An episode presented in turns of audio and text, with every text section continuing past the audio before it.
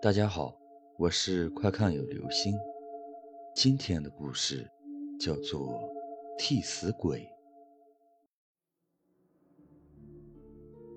三十年前的女人生孩子，一般都是请接生婆到家里来，然后家人煮一锅热腾腾的开水，随时随地备用。翠花和对面的邻居小芳同时怀孕，小芳的婆婆比较迷信。把剪刀和镜子悬挂在门口，说是辟邪。很快，怀孕九个月的翠花马上就要临盆了。她的丈夫急急忙忙跑去请接生婆，在去请接生婆的路上，发生了一件怪事。一个异常美丽的女子笑着招手说：“哥哥，东边有家人要生孩子了，我的脚扭伤了，不能过桥，你背我过去吧。”翠花的老公说：“东边那家不就是我家吗？你是不是去我家接生？”提着红色手提包的美丽接生婆说：“是啊，我就是去你家接生。”翠花老公背起接生婆就过桥，到了桥那头，把接生婆放下，提着红色手提包的接生婆瞬间消失不见了。翠花的老公想起母亲说过的话：一般提着红色手提包的接生婆，都是替死鬼，专门找生孩子的产妇下手，这样她才能投胎。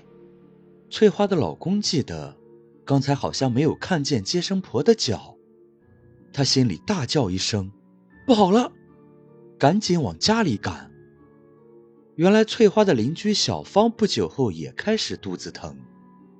她的老公也出去找接生婆了，而那个提着红色手提包的接生婆，本来是要寻她家的，没想到他们家门口早已挂了剪刀和镜子，化成接生婆的替死鬼，只好转身去了对面翠花家。翠花突然觉得肚子上压着一块巨石般沉重，抬眼一看，原来肚子上。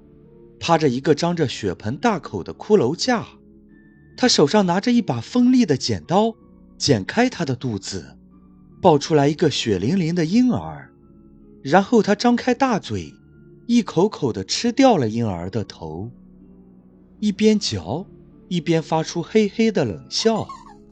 翠花的肚子突然剧痛起来，宫缩的越来越厉害了，翠花因难产开始大出血。不一会儿，鲜血染红了床单，他嘴巴里还一直惊恐地喊着：“还我的孩子，不要吃了他！”血流成河的他，慢慢的也死去了。一场喜事变成了丧事。翠花的老公赶了回来，急急忙忙地说：“不要让那个提着红色手提包的接生婆进屋，她是鬼。”家人早就跪在地上打滚大哭，说根本就没有看见接生婆。翠花死的时候，一个劲儿地说还我的孩子。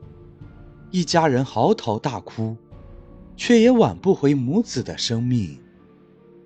对面邻居小芳也开始生孩子，接生婆很快就赶到了，生了几个小时，终于生出来一个大胖儿子。